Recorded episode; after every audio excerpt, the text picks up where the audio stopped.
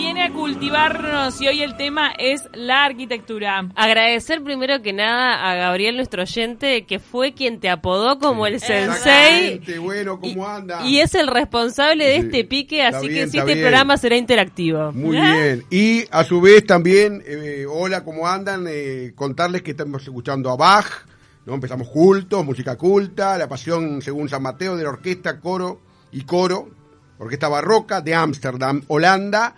Y vamos a hablar de Craboto porque en estos últimos días, incluso Camila lo abordó en, en, el informativo, en Telemundo, la, eh, lo que es la, mm, el pasaje de la Casa Craboto allí en Sarmiento y Estigarribia a la Facultad de Arquitectura. Y por eso es que vamos a hablar un poco de Craboto, ¿no? que es un arquitecto del, del siglo XX. Son dos Craboto, ¿no? Eh, Mauricio Craboto, quizás el más notorio, y Antonio Craboto. ¿no? Eh, el siglo XIX es el siglo más bien de los arquitectos extranjeros, pero el siglo XX ya es de los arquitectos uruguayos, la Facultad de Arquitectura había empezado a funcionar como tal en 1915, ya a partir del 1890 era la Facultad de Matemáticas, y bueno, y ese modernismo que va a tener eh, como protagonista a Le Corbusier, Franz Lloyd Wright, eh, y que tiene en Uruguay algunos, por supuesto, de los cuales hemos hablado, Escaso, Vilamajó, de los campos Puente y Tournier, ese famoso estudio, ¿no? Esos tres arquitectos.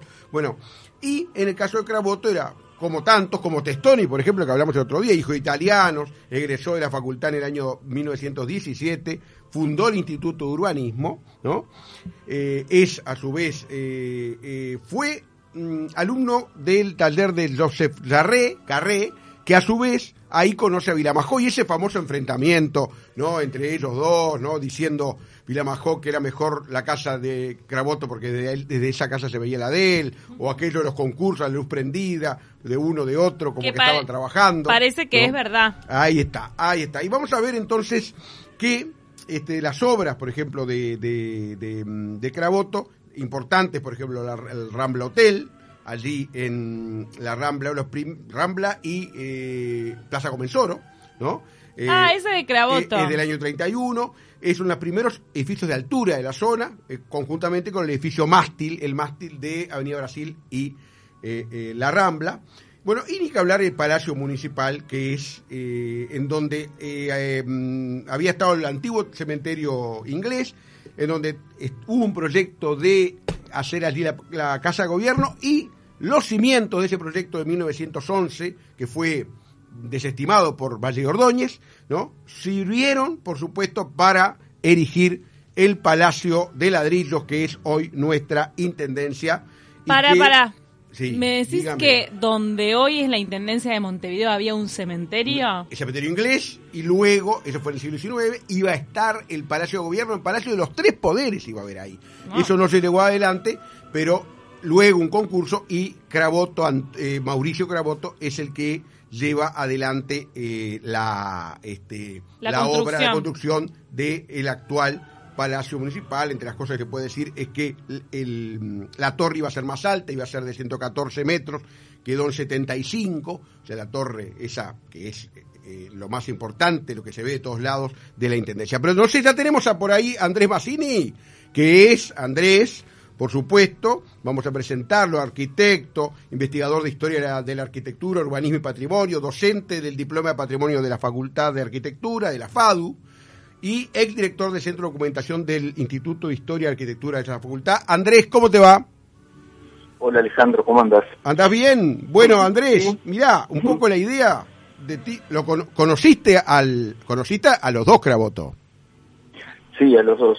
Ahí está. Al padre e hijo. Ahí está. Sí, y eso que me acaban de mandar eh, una colega tuya que es eh, Leonor Inda, un, también unas palabras o unas líneas con respecto a, que este, cuando, por ejemplo, que había el, estudio, el piano, una fuente con peces rojos en el balcón del primer piso, que Antonio incluso tocaba, por ejemplo, alguna pieza, ¿por qué no? Alguna pieza de Bach. Eh, ¿Qué recuerdos tenés de, de, esa casa y de, esos ilustres habitantes? Mira, este, mi padre, que era arquitecto también, estudió con, con don Mauricio y después se hizo muy amigo de él y esa amistad se extendió también a Antonio. Y yo fui por primera vez a la casa teniendo menos de 10 años porque Graboto padre murió en el 62. Este, y bueno, tengo un recuerdo bastante fuerte de la entrada al estudio, un estudio que me pareció un lugar mágico, este, con un sitio muy acogedor, que era una especie de estar con una estufa, con una parte con techo más bajo, donde Craboto se sentaba a charlar con quienes lo iban a visitar.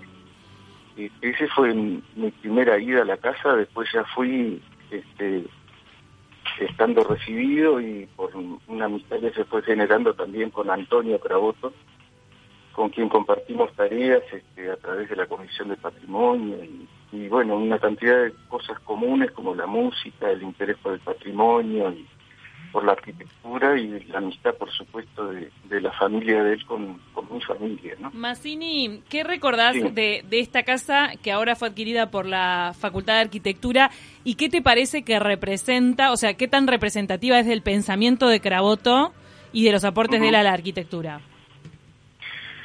Mira, yo creo que es, muy representativa porque es una casa que es esencialmente moderna, este, pero no es de una modernidad eh, ortodoxa, digamos, sino que tiene una cantidad de cuestiones que la hacen una arquitectura particular, pensada para el sitio y pensada además con criterios muy, muy expresivos, este, donde aparecen texturas, materiales, este, movimientos de planos, retranqueos y una cantidad de cuestiones muy estudiadas y de mm, una gran sensibilidad que son visibles en todo lo que es el, la casa y las distintas plantas para las funciones que albergan y una cantidad de cuestiones que se ven también en el equipamiento, ¿no? que fue diseñado por, por don Mauricio y en todo lo que hay adentro de la casa este, que tiene que ver con la profesión, ¿no? Porque ahí hay que imaginar que se reúne casi un siglo de documentos que tienen que ver con el desarrollo de la arquitectura en nuestro país, ¿no? Y también eh, referencias a otros países porque tanto Antonio como Mauricio tuvieron una amplia red de contactos internacionales y de intercambios académicos este, que dan cuenta de las relaciones y los vínculos y los intercambios que se dieron en todo el siglo XX en relación a la arquitectura de nuestro país con la de otros países. Andrés, vos me decías eh, en una conversación que tuvimos hace unos días que no, la casa Kalinen es el nombre con el cual se conoce y que me decías que el misterio de que no hay evidencia de por qué. El Kalinen, no sabemos de dónde salió. Sí, yo por lo menos no sé, este, sé que hemos tratado, algunos compañeros del instituto han estado tendiendo redes como para averiguar un poco más.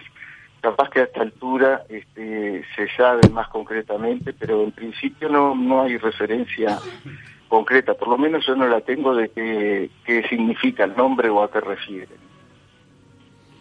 Eh, con respecto a lo que decías de, acá se da el contenido y el continente, el, contenido, el continente de la casa, que vos, que mm, eh, estoy extrayendo alguna expresión de, mm, de nómada, ¿no? Es la, plataforma eh, sobre arquitectura que dice entre las primeras expresiones claramente renovadoras de los años 30 y por supuesto, también vos decías eh, mm, lo que es el, el, el, contenido, ¿no? El continente y el contenido. El contenido es lo que, por ejemplo, toda la documentación que tiene que ver con el Palacio Municipal, fotos, planos, eh, maquetas, maquetas eh, 2.000 volúmenes de una biblioteca especializada en arte en, y en arquitectura, la hemeroteca con revistas de varios países europeos y americanos, ¿no? Todo eso eh, sabemos que tuviste que ver incluso en la recuperación eh, y en lo que tiene que ver que esto ahora esté bajo la órbita de,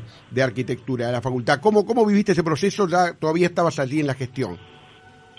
Sí, este, fue un proceso muy muy interesante y que tiene que ver, además a mí me toca particularmente porque unos un mes antes de morir, Antonio Craboto me fue a ver al Instituto de Historia y me dijo que él tenía en mente que de alguna manera yo me hiciera cargo de este, continuar un poco la supervisión de, de los documentos que había en su casa, ¿no? Eso fue en el 2000 recién en el 2015 empiezan abrirse un poco las puertas de la casa a los efectos de, este proceso mm, en base a un acuerdo del 2009 de la Fundación con la facultad y se empiezan algunos equipos del Instituto de Historia a acceder a la documentación. Eh, es importante señalar que la casa que está declarada monumento histórico en el 90, igual que la de Vilamajó, tiene, al contrario que la de Vilamajó, los muebles y todos los documentos que tienen que ver con arquitectura este, de Antonio y de Mauricio.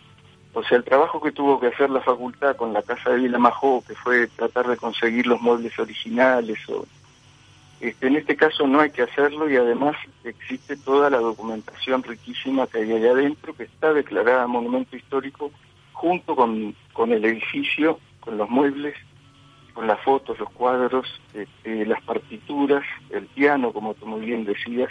O sea, yo especialmente hice el registro y la documentación de las partituras que hay y de los discos, dado que los dos eran amantes de la música y Antonio sí era había estudiado piano y tocaba este, junto con su hermana algunas cosas. Eh, eh, Andrés, acá tenemos un mensajito de Leonor Inda, justo que la mencionamos hace un rato, que dice que dice su padre, el, negro Inda, eh, el, arquitecto Nelson Inda, que en algún momento de la vida de Antonio, del hijo, tuvo que, que optar entre ser arquitecto o pianista. ¿Están así?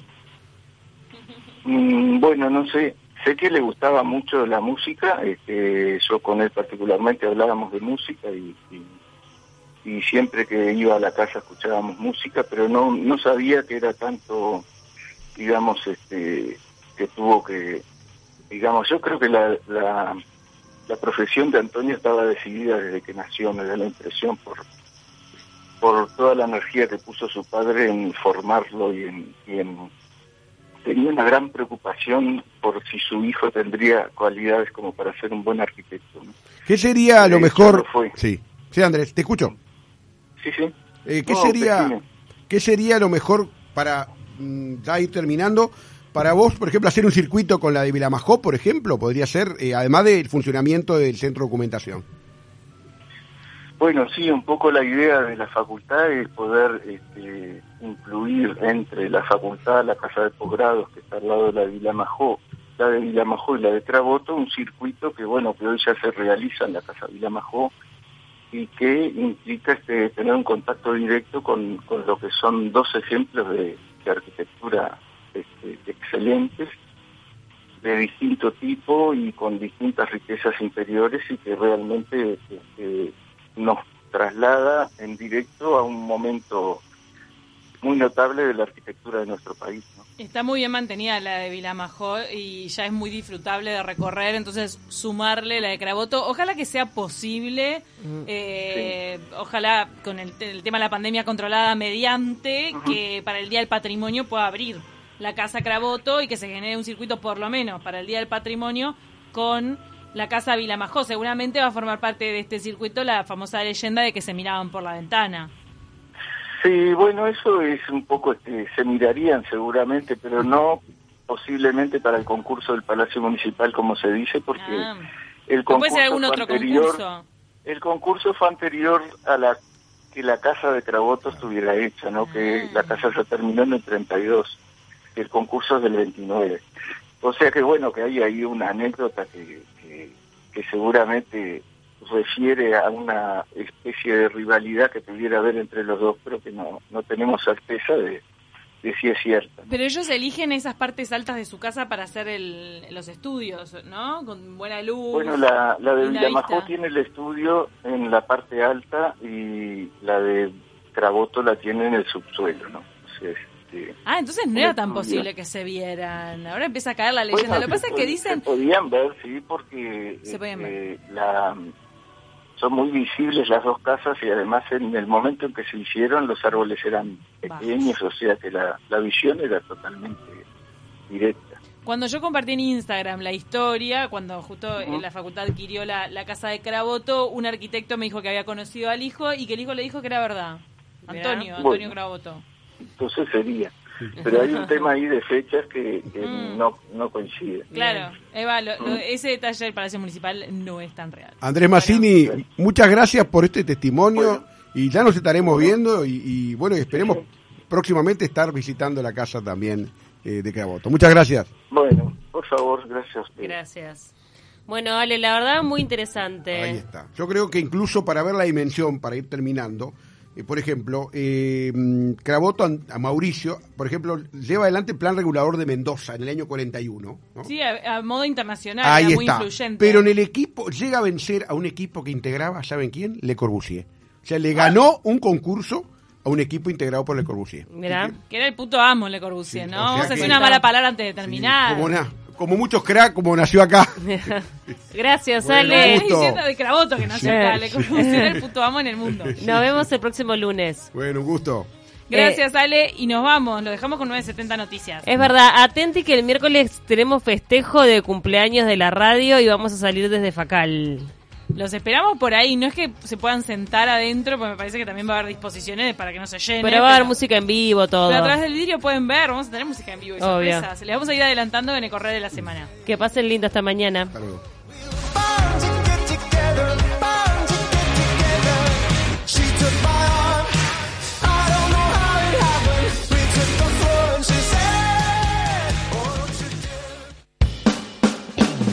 Ticket Alimentación, tu mejor aliado para aumentar los sueldos ahorrando. La empresa ahorra hasta un 14%. Los trabajadores